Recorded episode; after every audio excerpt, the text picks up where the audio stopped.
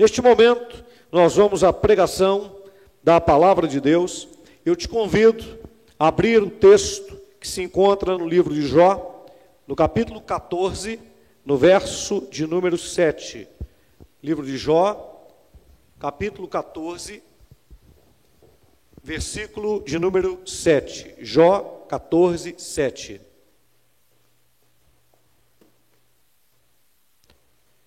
Está escrito assim: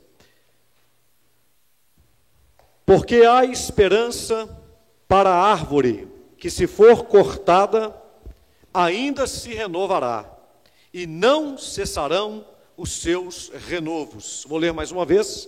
Porque há esperança para a árvore que, se for cortada, ainda se renovará, e não cessarão os seus renovos.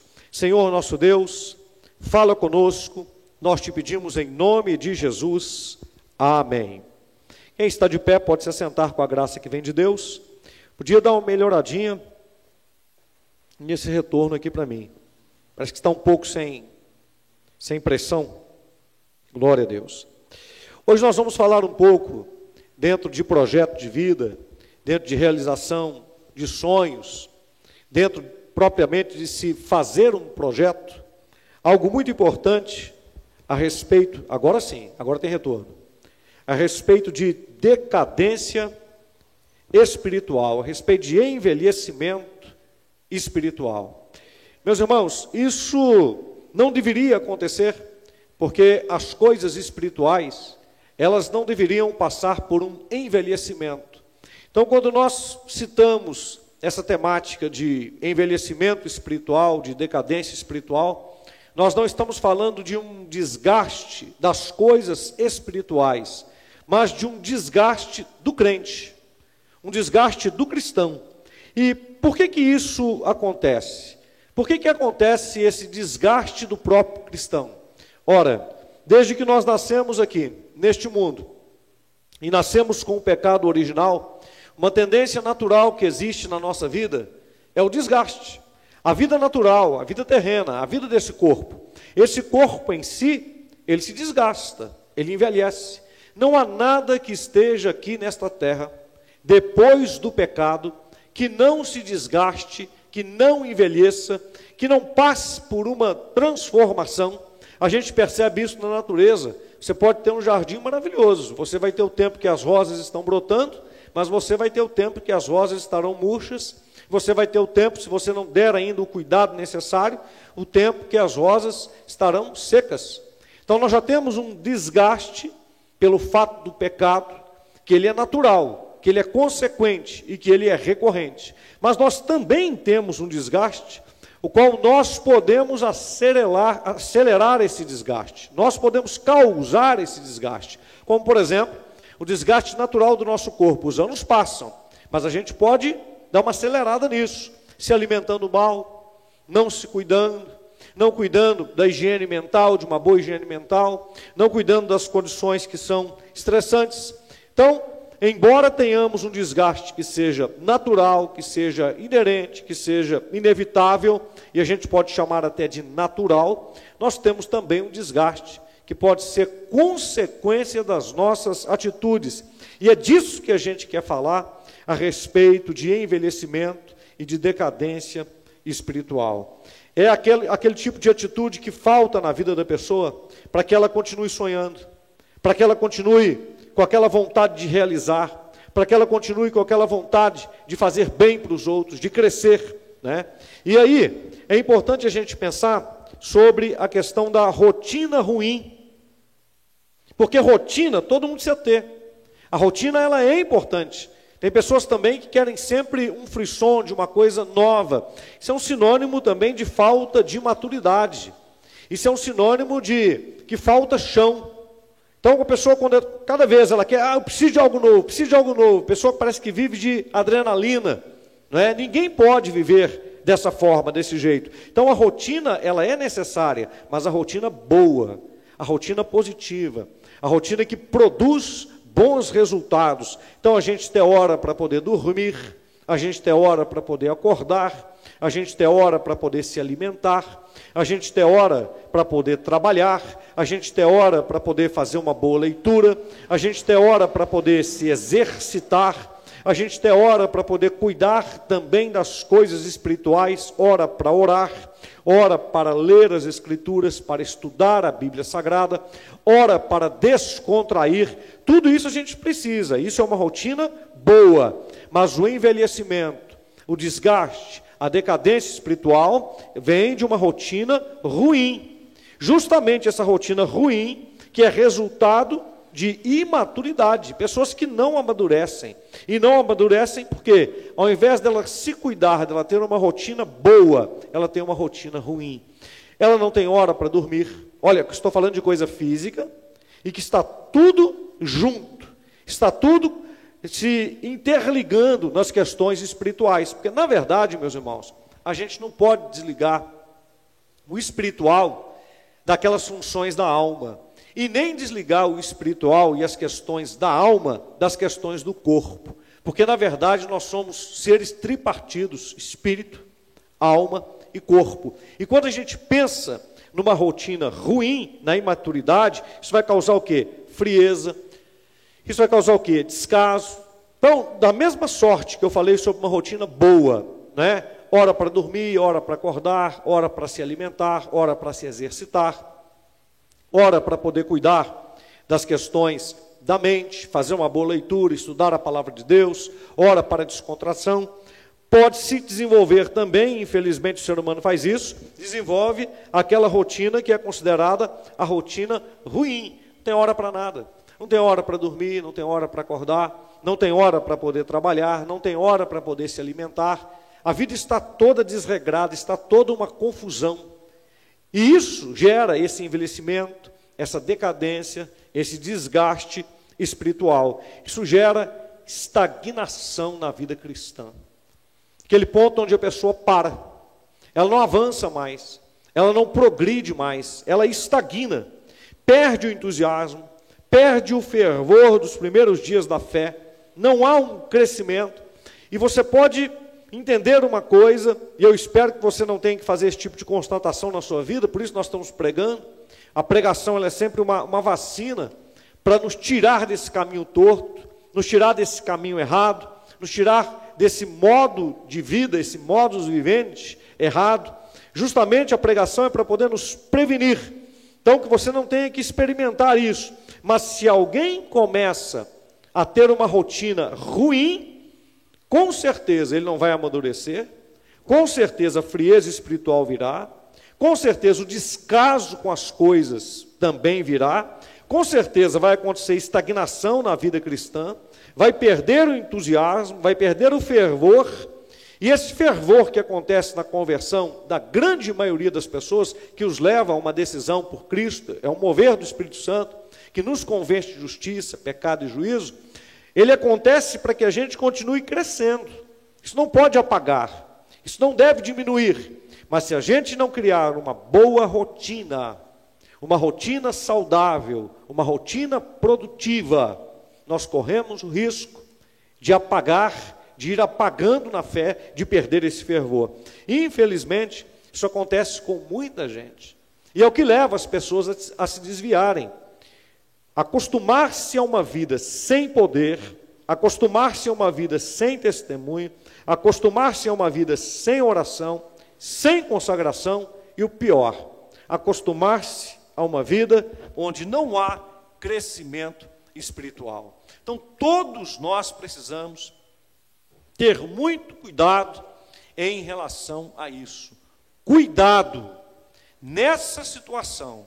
Se alguém não cuidar de ter uma rotina saudável, madura. Se alguém não cuidar de ter uma rotina que produza vida, essa pessoa vai sofrer por causa disso. Então, primeira coisa dentro desta introdução, dentro de projeto, nós estamos falando hoje de projeto de vida, crie uma rotina produtiva. Crie uma rotina que faça você crescer.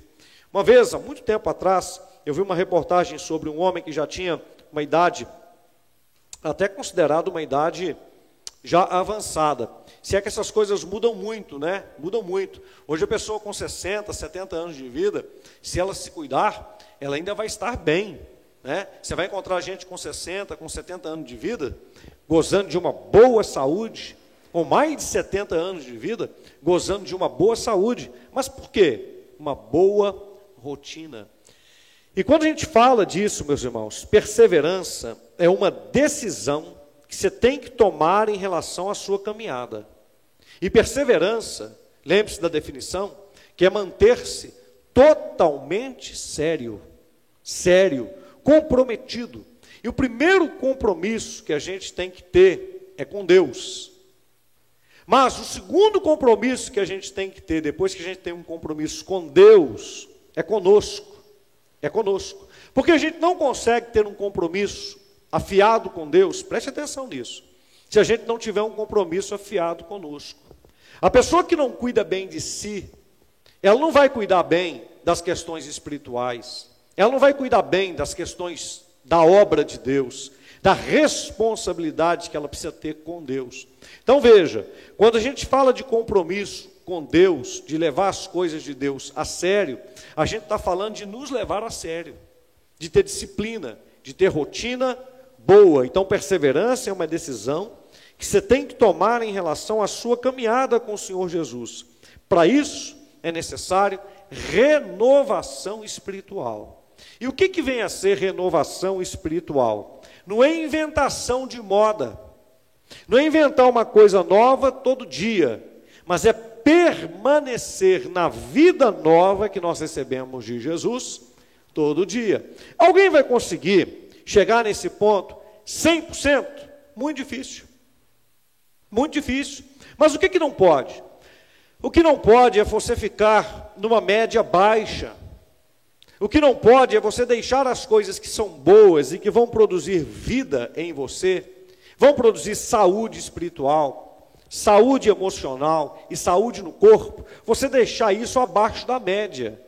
É isso que não pode. Então, quando a gente fala de projeto de vida, não adianta ter grandes sonhos, porque se você perguntar para qualquer pessoa o que, que ela quer, o que, que ela deseja, ela vai dizer que ela quer o melhor, que ela quer as melhores coisas, principalmente se ela estiver saudável. Uma outra coisa importante, deixe-me abrir um parênteses aqui. As pessoas que não querem coisas boas não estão bem. Não estão bem. A pessoa que não tem desejos, desejos altos, eu não estou falando ganância, Estou falando bons desejos. Por exemplo, ter um bom casamento. Por exemplo, se alimentar bem. Por exemplo, ter saúde. Por exemplo, ter condições para poder bancar as suas responsabilidades, não ficar endividado, poder viver uma vida confortável. A pessoa que não quer isso, ela tem algum problema. Ela está com algum problema no seu interior que não está bem resolvido. E geralmente, quando a pessoa não está bem resolvida, ela também não tem graça, ela não quer viver direito. E, consequentemente, a pessoa que é assim, preste atenção, só fere quem está ferido, só magoa quem está magoado, só faz adoecer quem está doente. Então, alguém que só enxerga maldade, só enxerga coisa ruim, que só quer o ruim para os outros, é porque, primeiro, ele está com isso dentro dele. Ele tem que se tratar, ele tem que se cuidar. Isso é um perigo. E isso, volto novamente a te dizer, isso é falta de uma rotina boa. Então, não viva de explosões, meus irmãos. A gente não é vulcão. Não viva de explosões, porque o vulcão, ele entra em erupção, é aquele negócio fora do comum né? sai aquele monte de larva, treme tudo que está em volta e tal. Depois ele para, estagna. Ele fica anos, anos, anos, às vezes centenas de anos, inativo, ele não produz nada. Tem gente que é assim. Tem gente que é assim. Ele vive de momentos. Claro que a vida da gente, o tempo da gente, é composto de momentos, mas esses momentos têm que ser construídos. Eles precisam ser construídos. Então, quando a gente fala de fé, quando a gente fala de projeto de vida, não adianta colocar tudo na mão de Deus no sentido errado. Tudo tem que estar na mão de Deus. Mas a gente tem que estar de mão dada com Ele.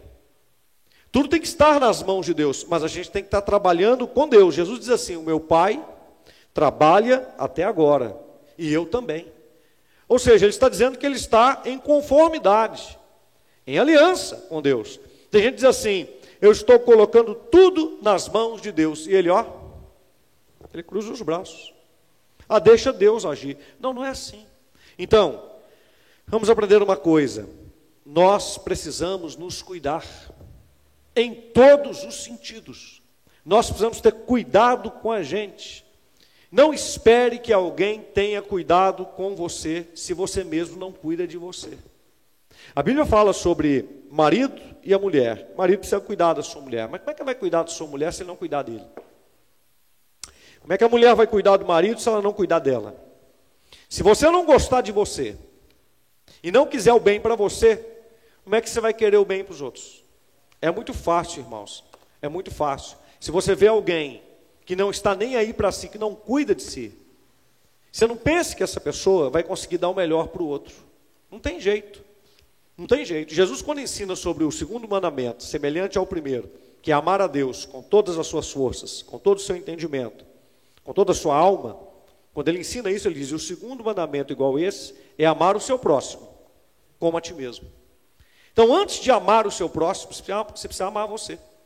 Porque você vai amar o seu próximo como você se ama. E se você não se ama, se você não se cuida, se você não tem uma rotina boa, como é que você vai cuidar bem do outro?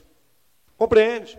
Então não adianta. Às vezes a pessoa está cobrando, né? Faça isso, faça. Não adianta. Primeiro a gente tem que criar uma rotina boa para nós. E eu quero te perguntar: Comece a pensar a respeito disso. Você está cuidando bem de você? Você está cuidando bem da sua vida espiritual? E aí, é estabelecer princípios que são bons e não tem nada difícil. Como eu disse, ninguém vai conseguir 100%. Mas o que não pode é você ficar lá 10, 20, 30, 40, 50. Você tem que ultrapassar essa meta. Você tem que ultrapassar. Você tem que chegar pelo menos lá nos 80.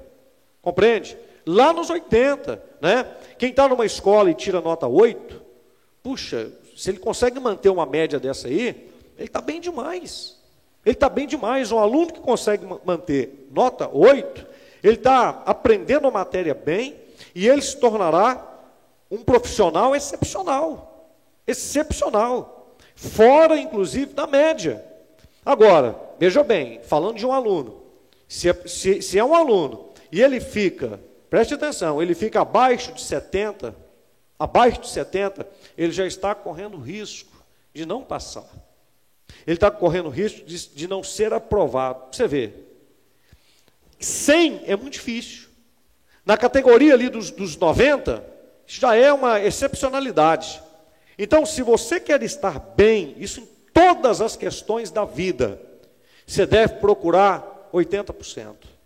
Você deve procurar uma nota, uma nota 8. E é você que tem que definir isso, porque essa nota 8 pode mudar de uma pessoa para outra. Né? Mas no que diz respeito ao seu crescimento, ao seu avanço no dia a dia, e aí, quando nós falamos de projeto, nós falamos de competitividade. Nós vivemos em um mundo que, mesmo sendo cristãos, ele é competitivo. Ele é competitivo. Então, como eu disse, tudo está interligado, espiritualmente falando. Mas você vai para uma universidade e você estuda. Forma no que quer que seja, medicina, direito, engenharia, o que quer que seja, odontologia, a, a física, forma no que quer que seja. Se você, se você não for competitivo, aí quando eu digo competitivo, não é nem com os outros, é com você mesmo. Se você não tiver uma rotina boa, um bom padrão, você vai ser engolido. Você vai ser engolido. Faça uma pesquisa. Olhe para o mercado. Olha as pessoas que estudaram e que se formaram e veja quais que estão dentro da sua área, dentro da sua profissão. Só aí você vai ter uma grande peneira em quem se formou e quem está dentro da profissão. Isso é um ponto. Agora olhe quem está dentro da profissão e quem está tendo sucesso. Ah, aí é um outro ponto. Aí é um outro ponto. O número diminui. Diminui drasticamente. Por quê? Quem é que está bem sucedido? Aí eu te garanto, é quem tem uma boa rotina. E quando a gente fala dessa necessidade de renovação espiritual, é porque é para o crente, não era, é para o crente, é para o crente, pelo fato dele ser crente, pelo fato dele ser convertido, ele precisa, meu irmão, estar num patamar acima. Porque não tem como uma pessoa se ordenar estar bem se espiritualmente ela não estiver equilibrada. E não tem como alguém estar espiritualmente equilibrado sem Jesus, sem o Espírito Santo, sem a palavra de Deus. Então, ser cristão de verdade influencia todas as áreas da sua vida. E preste atenção, a fé com certeza vai levar a você a degraus muito maiores. Aí nós podemos olhar para o povo judeu como um exemplo. Como um exemplo. Que é o povo que segue os ensinamentos, pelo menos contando com a questão do Antigo Testamento, a Torá, a lei de Moisés, os princípios da palavra de Deus. Se você ver a maior quantidade dos que foram premiados com os prêmios Nobel, que são os excepcionais, né, inclusive quem ganha, quem ganha um prêmio Nobel, ele ganha não apenas o prêmio, não apenas o reconhecimento, mas ele ganha uma quantia substancial em dinheiro por ter ganhado aquele prêmio. E geralmente, quem ganha um prêmio Nobel, além de ganhar uma quantia em dinheiro, ele não ganha isso por causa do dinheiro, porque ele já é bem sucedido. Porque para poder ganhar um prêmio desse, a pessoa tem que ter se destacado na sua área de uma maneira exorbitante. E para se destacar, ele tem que ser bem sucedido. Então, estou dizendo, os maiores ganhadores em quantidade e, consequentemente, em qualidade, porque só premia quem tem qualidade, dos prêmios Nobel distribuídos até hoje, estão quase que 100% na mão de judeus. Na mão de judeus. Então preste atenção no que estou falando com você. A questão da fé, a questão espiritual, ela eleva a pessoa. Alguém que diz que tem fé e que não se eleva naquilo que faz, essa fé está quebrada. Essa fé não está certa. Então vamos lá, para a nossa realidade, como eu estou dizendo aqui. Seja você quem for, faça você o que fizer. Se você é uma pessoa de fé, se você é uma pessoa que entregou a sua vida para Jesus, suponhamos que seja cozinheiro, você tem que estar num nível superior. Não no sentido superior aos outros para poder menosprezar, não, porque você tem Deus. Você tem o Espírito Santo. Então a sua qualidade de entrega, a sua qualidade de serviço tem que ser melhor do que a dos outros. Você não pode ser igual. Compreende? Estou baseando isso e baseando em fatos concretos. Citei a questão dos, dos, dos prêmios Nobel aqui e poderia citar a grande quantidade de riqueza que está concentrada na mão do povo judeu. Qual dessa disciplina com as questões da Bíblia? Aprenderam isso a, a duras penas. A duras penas. Então, o povo cristão, povo da Bíblia, o povo convertido a Jesus, precisa começar a abrir a cabeça para essas verdades. Não adianta você ser cristão e isso não está impactando a sua vida em todos os sentidos. Em todos os sentidos. Falando de projeto de vida, falando de fé, de prosperidade, falando de finanças, isso tem que mexer com você. Tem que fazer você ser uma pessoa melhor tem que fazer que a sua entrega seja melhor, tem que fazer que o seu nível de exigência contigo seja melhor. Você precisa ter esse grau, senão você não cresce, você não sobe degraus, você não se destaca. Então, se alguém é cristão, e seja qual for a sua profissão, ele tem que entregar mais. Se ele é advogado, ele tem que ser um advogado que está ali no topo. Se ele é médico, da mesma forma. Agora, veja bem, não adianta, não adianta querer ser um grande advogado, um grande médico, um grande engenheiro, um grande cozinheiro, um grande mecânico, se isso não começar na base. Não adianta. Onde é que isso começa? Isso começa quando você está estudando, o compromisso que você tem, o seu preparo, o seu nível de preparo. Quem estuda para poder passar na prova está completamente enganado. Você tem que estudar para poder passar na prova, mas você precisa estudar para aprender mais do que os outros, ler mais do que os outros, seja o que for que você faça. Você tem que aprimorar, você tem que cavar, você tem que ir mais fundo. Você não pode se mediar pelo que as pessoas apenas estão te pedindo. Você tem que ter níveis e graus de exigência com você. E isso é característica de alguém que é renovado. O título diz assim no 3,5: Não pelas obras de justiça que houvéssemos feito, mas segundo a sua misericórdia, nos salvou pela lavagem da regeneração e da renovação do Espírito Santo. Olha, quando o Senhor Deus falou para poder construir o tabernáculo, o tabernáculo, ele colocou um grau de exigência altíssimo.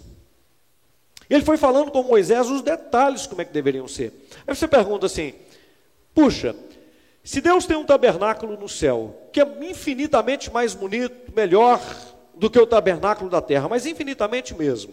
E se os céus são os céus do Senhor e Ele habita ali em toda a sua glória, por que é que Deus colocou um grau de exigência altíssimo no tabernáculo, citando detalhes, citando formatos, citando medidas, tudo nos mínimos detalhes, como é que deveria ser construído? Por que que Deus fez isso? Justamente por graus de exigência.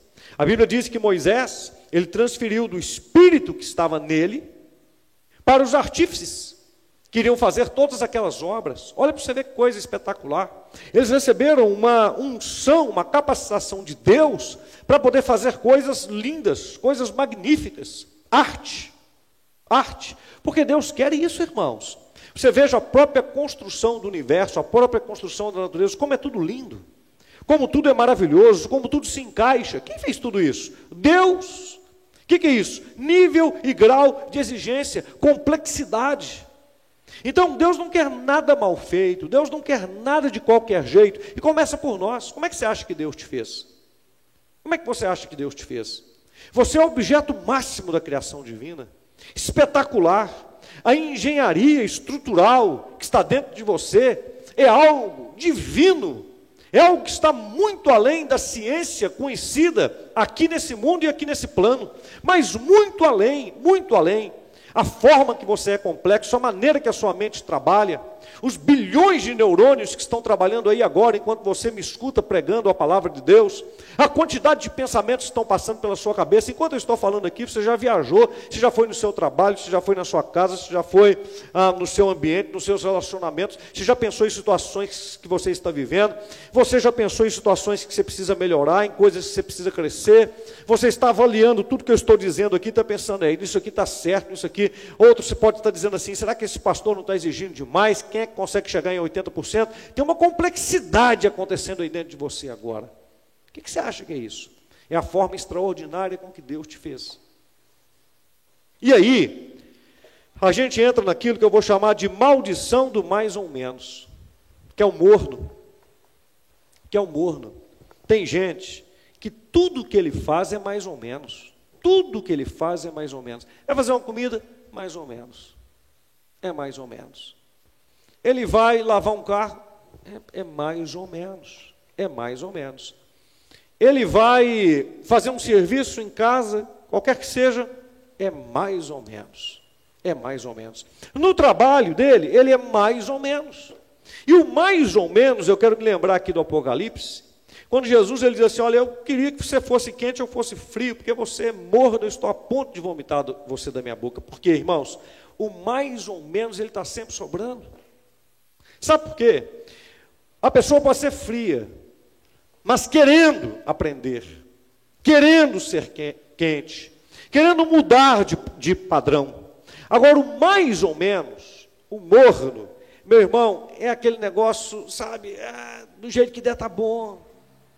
Sabe, isso é prejudicial, isso é problemático. Isso é problemático. E infelizmente, infelizmente, tem muita gente que escolhe viver assim. Ele só fica no rascunho. Só fica no rascunho. Sabe quando a gente vai fazer uma redação, um negócio assim, você faz um negócio lá no rascunho e depois deixa lá no canto? Só fica no rascunho. Nunca termina. Nunca termina, não avança, não evolui. Então a gente precisa pensar nisso. Nós temos a presença de Deus, a presença do Espírito Santo. Olha o que eu vou dizer aqui agora, o quanto que isso é sério. Tudo o que a pessoa faz é mais ou menos. Ela será conhecida como uma pessoa mais ou menos. Não dá. Compreende? Não dá. Por isso que eu disse para você, 100% é uma meta muito alta. Você deve sempre mirar no 100%. Mas você não deve esperar conseguir o 100%. Tá certo? Mire no 100%, faça tudo para poder chegar no 100%. Mas não fique aficionado se você não conseguiu 100%. Porque senão você vai entrar numa paranoia muito grande do perfeccionismo. Isso também faz mal. Isso também faz mal. Quando a gente tem esse grau de exigência muito alto, até em relação a nós mesmos, você tem que mirar os 100%, mas você tem que ter equilíbrio. Para você chegar pelo menos nos 80%. Porque 80 não é mais ou menos. 50 é mais ou menos. 60 é mais ou menos. E aí não dá. Compreende? Não dá. Então, tudo que você fizer como filho de Deus, eu estou dizendo tudo, você tem que mirar pelo menos 100. Aí você fala assim, mas é muito alto mirar em 100, pastor. Você é filho de Deus, entenda isso. Mas eu fico pensando, quantas pessoas que são cristãos e que ainda não entenderam o que é cristianismo? Que não entenderam. O Senhor Deus, ele diz assim, ó, sede perfeitos, a sua palavra, sede perfeitos como o vosso Pai que está no céu é perfeito. Você fala, mas como? Grau de exigência. O que está que tá querendo dizer com isso? Você é filho de Deus. Você deve aspirar coisas altas. Você deve ter um pensamento bom a respeito de você. Viu? Não fique se discriminando por cor da sua pele, opinião que os outros tiveram de você. Meu irmão, me desculpe a expressão aqui, isso tudo é bolhufas. Dá um chute para tudo isso. Pare com esse negócio. De ficar preocupado com o que as pessoas pensam de você. Compreendeu? Vai lá para a introdução da mensagem. Quando eu estava te dizendo a respeito de crie uma rotina boa. Não ficou olhando para os outros, não. Crie uma rotina boa. Passe todos os dias a orar. Todos os dias a ler Bíblia. Passe todos os dias. Olha, olha para você ver, a recomendação médica é 30 minutos em relação ao corpo, uma boa saúde cardiovascular e etc. Não é tão exigente assim, né? Mas é um bom começo. 30 minutos de caminhada todos os dias, sendo 150 minutos de exercícios semanais. Então está salvando sábado e domingo, cinco dias na semana, 30 minutos. Olha para você ver. Olha para você ver. Em nível do que você se alimenta, estou falando de projeto de vida. Tem um monte de coisa aí que não presta, embutido, enlatados. Isso não presta. Isso não presta. O açúcar, isso não presta. Os processados, não presta. Isso não presta. Corte isso da sua dieta.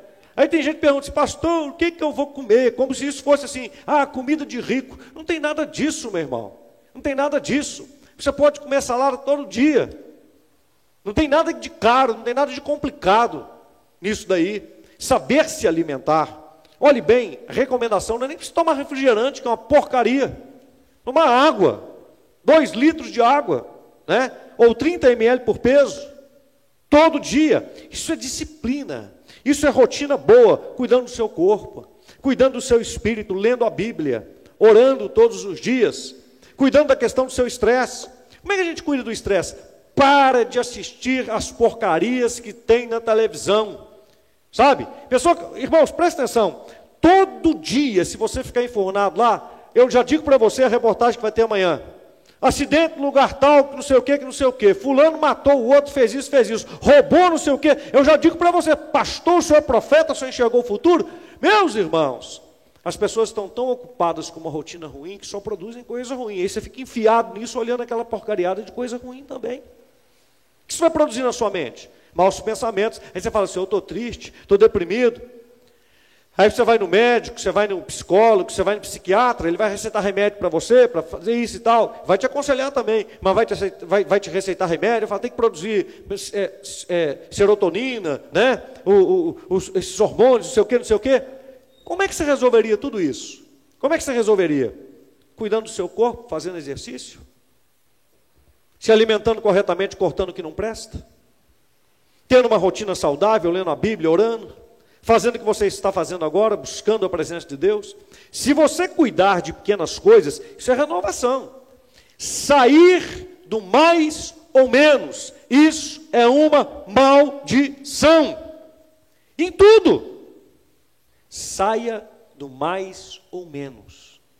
O mais ou menos a Bíblia já nos revela. Jesus dizendo: Isso, meus irmãos, preste atenção. Muita gente pega a palavra de Deus e coloca só no aspecto espiritual. Lembre-se, tudo é espiritual. E enquanto nós não vivemos a plenitude do espiritual, nós estamos vivendo aqui num corpo físico, num mundo competitivo, onde o diabo quer deitar e rolar, ele quer fazer bagunça e a gente está aqui para poder barrá-lo. E se você ficar pegando as condições bíblicas e separando e colocando, ah, só no espiritual, você vai se perder nessa caminhada aí. Jesus, ele diz que ele está a ponto de vomitar o morno. O morno é o mais ou menos. O morno é o mais ou menos. O mais ou menos, meu irmão, ele dá ânsia de vômito. Ele dá ânsia de vômito. O mais ou menos, meu irmão, está estragado. Ele não funciona ele não funciona. Então, preste atenção. Mire no 100 para chegar pelo menos em 80. É o que você precisa fazer. Isso é muito importante. Para isso, para isso, comece a se passar a limpo. Se organize. Se organize. Se organize. Você pega uma pessoa Aí você vê a pessoa descabelada. Eu nunca vou ter esse problema de estar descabelado. Descabelado. Maltratado. Maltratado, mal cuidado, né? Aqueles unhão assim, parecendo um de gavião. Do pé e da mão. Do pé e da mão. Maltratado, né? Não cuida bem de si mesmo. Ora, se fisicamente a pessoa não está cuidando bem de si mesma, não pense que ela está cuidando bem espiritualmente. É ilusão. É ilusão. A gente precisa estar cuidando da gente, cuidando do nosso entorno. Essa juventude aí que quer mudar o mundo, mas que não arruma o seu quarto, mas quer mudar o mundo, não arruma a própria cama, mas quer mudar o mundo. Ah, eu quero mudar o mundo. Irmãos, Deus, Ele olha para nós o seguinte: como é que eu vou colocar você em coisas maiores? Se você não cuida bem das coisas que eu tenho colocado na sua mão. Agora presta atenção. O que é que Deus tem colocado nas suas mãos? Eu vou te responder. Onde é que você trabalha? Se o seu trabalho você não acredita que foi Deus quem te deu, então foi o diabo que te deu. O que você está fazendo lá? Você só vai ir para trás. Mas se você acredita que o seu trabalho foi Deus quem te deu, como é que você está cuidando dele? Se você é mais ou menos, meu irmão, você está cavando uma cova para você mesmo, um buraco para você. Se no seu trabalho você é mais ou menos, agora presta atenção, sua casa. Como é que você cuida da sua casa? As pessoas que estão perto de você, têm disciplina, têm rigor, têm princípio, ou é tudo tudo de qualquer jeito, cada um faz o que quer. Cada um faz do jeito que pensa. Como é que é? Compreende? Então, quando você fala de projeto de vida, quando você fala de sucesso, quando você fala de ter uma vida próspera, você tem que perguntar: o que Deus tem colocado na sua mão, o que você tem feito? Porque é Deus quem vai colocar você sobre o muito. Tem pessoas que estão assim, eu estou tão desanimado, por quê? Porque está olhando para os outros. Fulano fez, ciclano fez. Irmãos, você não tem que ficar olhando para fulano, para ciclano, para beltrano, porque a plantação é sua e a colheita também. Ah, não está gostando do que está colhendo, não? Você devia preocupar com o que você está plantando. Ninguém tem culpa da sua colheita. A colheita é sua. É você que está plantando. A plantação é você que está fazendo. Então, primeiro ponto, primeira introdução da mensagem. Rotina ruim. Rotina ruim vai levar a uma vida ruim. Rotina. Rotina boa vai levar a uma vida de bons resultados. Né? Então, se você tiver rotina ruim, você vai ter estagnação na vida cristã, frieza, descaso, vai se acostumar a uma vida sem poder, sem testemunho, sem oração, sem consagração, sem crescimento. Cuidado! Porque se entrar nessa situação e não ter uma reversão imediata, você pode estar se desviando, sem saber, dentro da igreja. É um perigo isso. Então, perseverança tem que ser uma decisão que você tome em relação à sua caminhada com o Senhor Jesus. E para isso é necessário, número um, do tópico, renovação espiritual. Primeira renovação, renovação do Espírito Santo. O Espírito Santo não está na nossa vida para a gente poder ficar falando todas as línguas que tem. Porque tem crente que pensa que é isso. Né? E começa a gritar, falar em línguas, pular, balançar a mão, balança para cá, balança o corpo, cai no chão, e ele acha, é isso aí, está tudo resolvido. Isso é uma parte, estou dizendo que não seja, isso é uma parte. Mas quando o Espírito Santo está na vida de uma pessoa, não é só isso. Não é só isso. Quando o Espírito Santo está na vida de alguém, a maldição do mais ou menos sai. Sai. Então você tem que buscar o 100, para pelo menos chegar no 80. Você é crente. Lembra do que eu falei, que eu estou recapitulando a mensagem passo a passo, porque é muito importante essa mensagem. Os judeus, eles estão nessa nota 8 aí. Detêm a maioria da riqueza do mundo, detêm a maioria dos prêmios Nobel que já foram distribuídos. No campo empresarial, são donos das maiores empresas que existem, porque eles aprenderam a criar uma rotina espiritual de sucesso. E quando eu falo rotina espiritual, essa rotina envolve tudo. Segundo, renovação diária, 2 Coríntios 4,16. Por isso, não desanimamos, pelo contrário, mesmo que o nosso homem exterior se corrompa, contudo, o nosso homem interior se renova a dia. Então, aqui presta atenção: não está falando de uma corrupção, de uma corrupção intencional. Essa corrupção aqui, mesmo que o nosso homem exterior se corrompa, não está dizendo assim, ó, eu vou caminhar aqui em direção ao pecado, em direção às coisas que estão erradas, vou fazer isso voluntariamente. Não é corrupção voluntária, é desgaste. Embora o homem exterior se corrompa, ele desgasta, ele envelhece. Ninguém foge disso. Mas você pode escolher como é que você vai envelhecer. Você pode escolher como é que você vai chegar nos 50, nos 60, nos 70, nos 80 ou até mais. Você pode escolher o seu nível de saúde. Aí eu recapitulo aquele ponto que eu falei, questão do projeto de vida. A gente fala assim: ah, meu projeto de vida, ah, eu quero ganhar bastante dinheiro, não sei o quê, para poder viajar o mundo todo tal. Aí você não tem uma completude de vida, não cuida da sua saúde. Tá certo? Aí quando chega nos 60, você está rico. Tem muito dinheiro, mas a saúde está ó. E aí?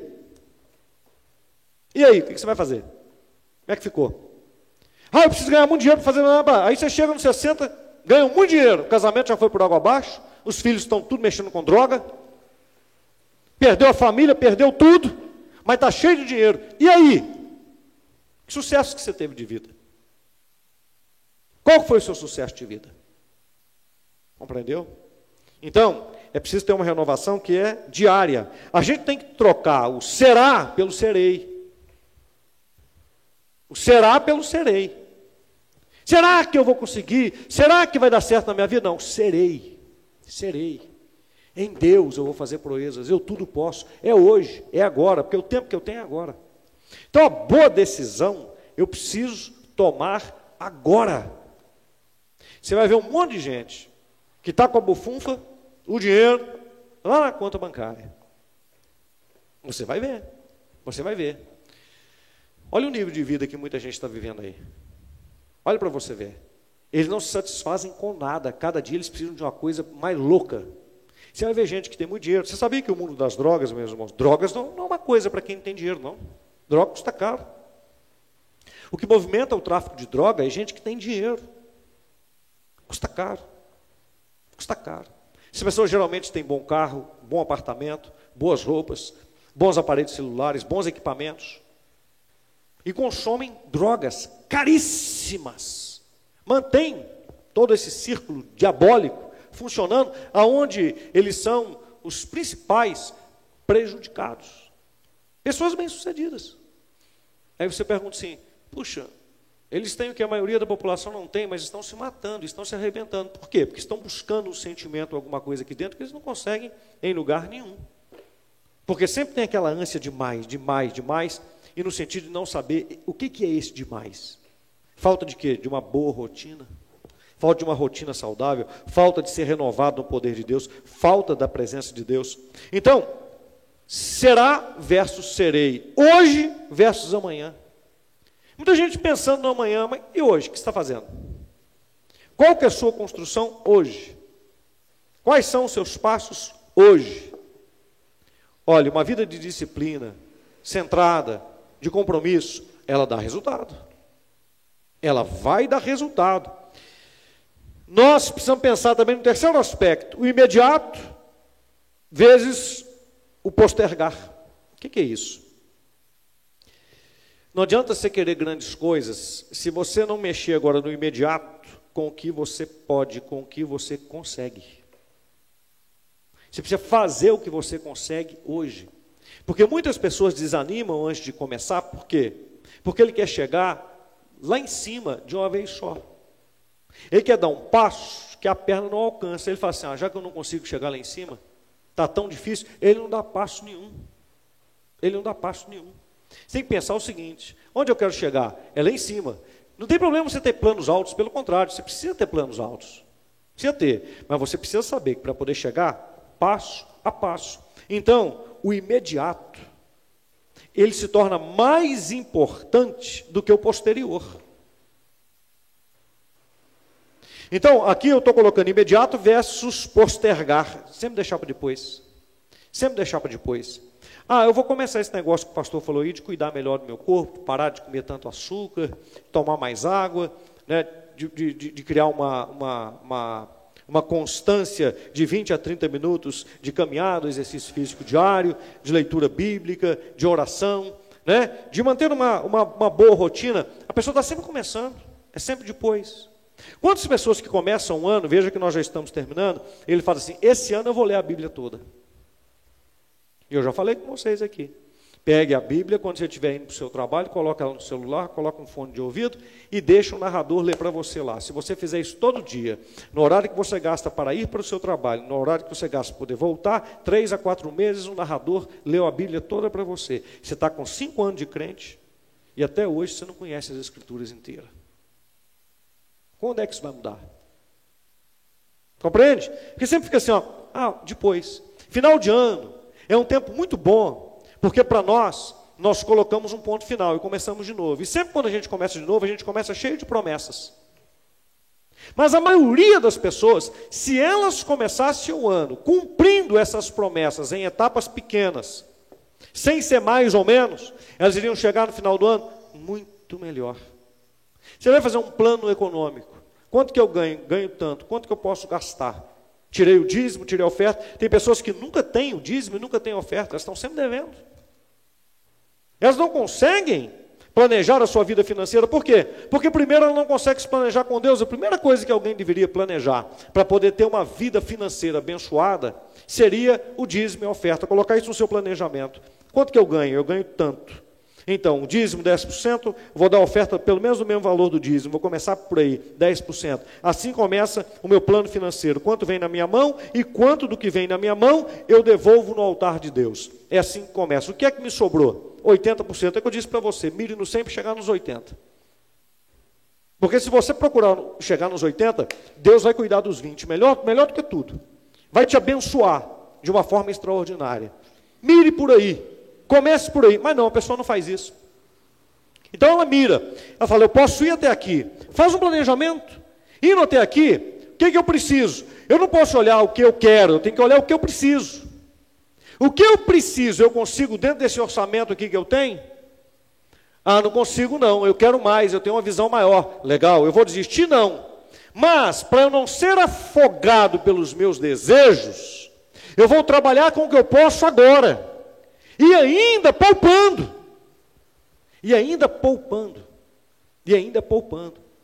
Porque se você separa 10% do dízimo, 10% da oferta, e consegue separar 10% para você, para sua poupança, você chega no final do ano com algo substancial.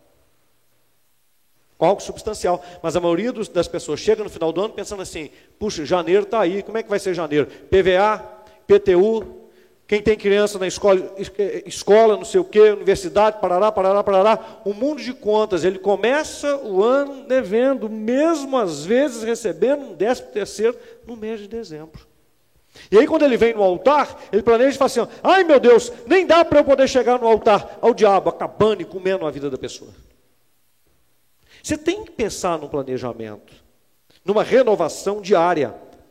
Ao invés de serei, ao invés de será, serei. Será não? Serei. Eu vou me programar. Ao invés de amanhã, é hoje, é agora. Deixa eu colocar os pingos nos is. Ao invés de postergar, que, que eu posso fazer hoje. Não precisa ser tudo de uma vez. Mas o que que eu posso fazer hoje? Aí, meu irmão, preste atenção. O corpo, ele acostuma com tudo.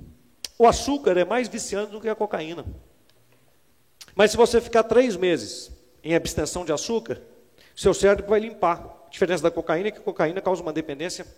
Embora o açúcar ele é mais viciante, a cocaína, no sentido de prejudiciar as drogas, é terrivelmente pior em curto prazo.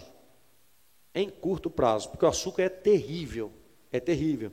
Mas como é que você faz isso? Se em três meses você quer ser uma pessoa que muda, se em três meses, qualquer coisa que você tirar em três meses, hábito, e que você colocar e manter em três meses, seu cérebro acostuma. Irmãos, o nosso corpo foi projetado para ter sucesso. Foi Deus quem te projetou, é o maior projetista que tem. Não existe nada criado neste mundo com uma engenharia tão complexa e tão maravilhosa quanto o corpo humano.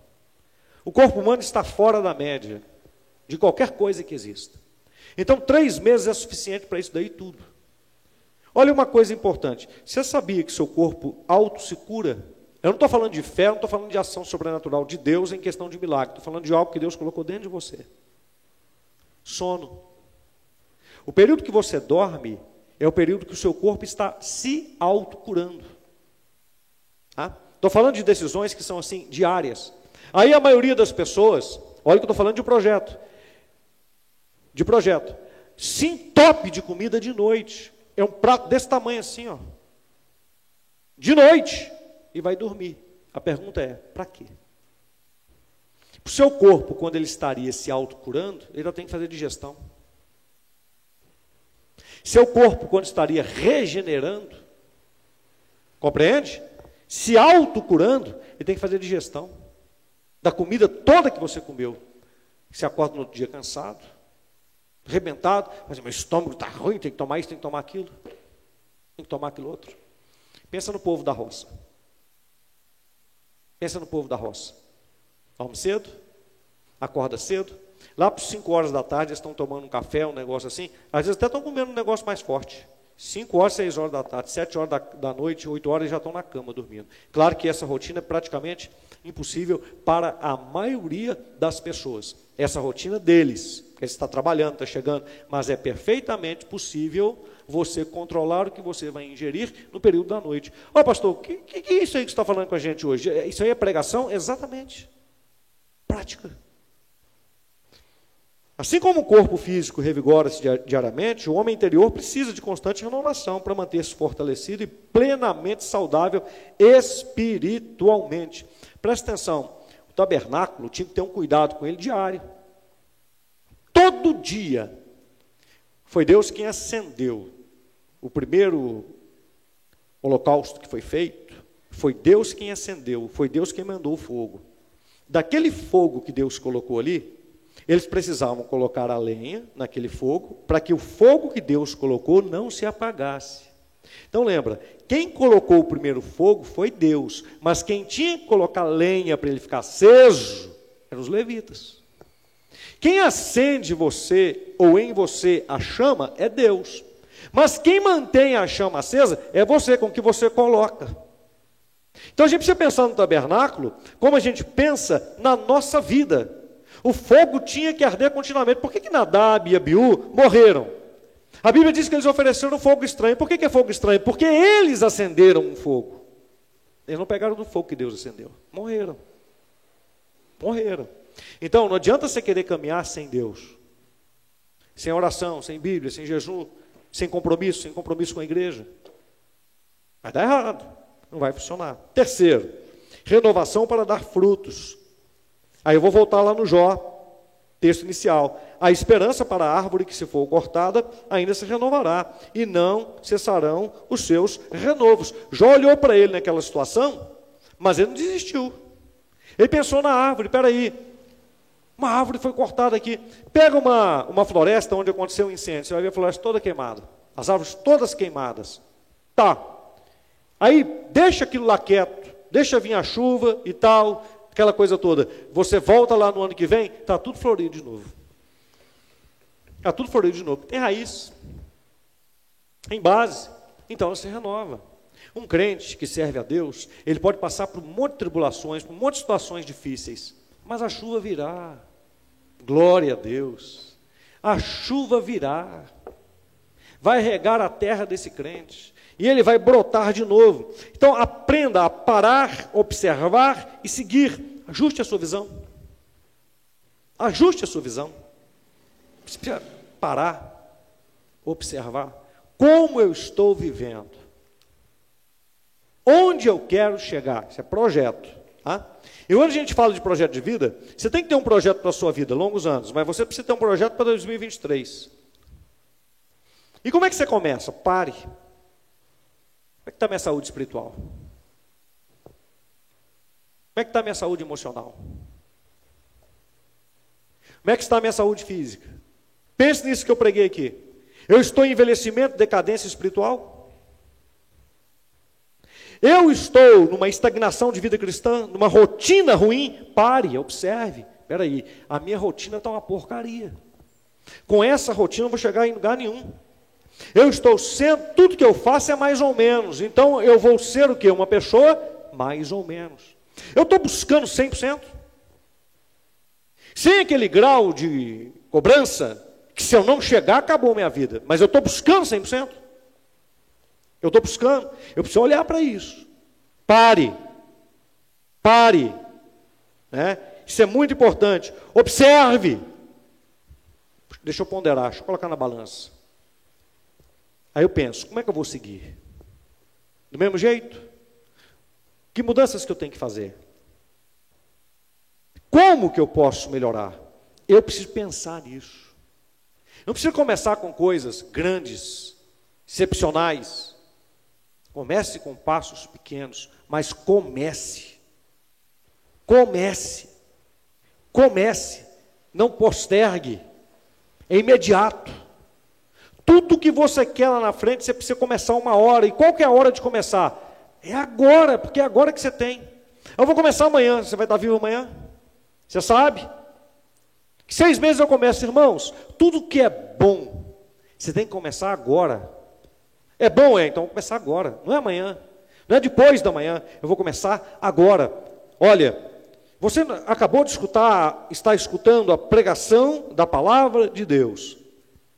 Eu citei aqui, você pode entrar, você que está me acompanhando pela internet, ou, ou está acompanhando aqui, você pode entrar na internet e pode escutar isso tudo depois. Reorganize a sua vida. Comece agora. Dê passos pequenos, agora, mas dê esses passos. Não desista. Persiga com alvos altos. Saia desta maldição do morno. Isso é terrível. Lembre-se, você é cristão, você tem o Espírito Santo. Naturalmente você precisa se destacar. O que você faz tem que se destacar para o bem. Entenda que se não se destacar para o bem, você tem que entender isso, tem alguma coisa errada operando na minha vida. Você tem que enxergar isso. Compreende? Você tem que enxergar isso. Porque se você não enxergar, você pode ter certeza que tem gente que está enxergando. E nisso, no que tange a sua ocupação, isso vai te atrapalhar. Então você tem que parar, observar e seguir é como, por exemplo, que está dirigindo. Você está dirigindo, você está dirigindo. Você tem que ter momento lá, você tem que separar. Você não pode sair desenfreado, você tem que observar. Você está com o carro parado, você tem que observar. Você não entra dentro do carro, liga e sai andando. Você entra dentro do carro, você observa. Deixa eu olhar o retrovisor, o que está acontecendo? Deixa eu olhar por aqui, deixa eu olhar por aqui. Tem que não sei o quê. Então você tem que parar, você tem que observar como é que está. E aí você tem que seguir. Você tem que se ajustar. Isso é projeto. Para tudo na vida. Concluindo, não existe lugar, família, igreja, emprego, escola, perfeito. Eu vou repetir. Não existe um lugar perfeito aqui nessa terra. Falando aqui. Ah? Não tem família perfeita, não tem igreja perfeita, não tem emprego perfeito, não tem escola perfeita, não tem. O equilíbrio é a chave. E sabe o que é equilíbrio nessa condição aqui? Equilíbrio significa o meu melhor todos os dias. Vou conseguir? Não. Mas vou tentar? Vou. E quando você tem esse ímpeto, pode ser que no domingo você não consiga, mas segunda, terça, quarta, quinta, sexta, sábado, você conseguiu. Você se manteve.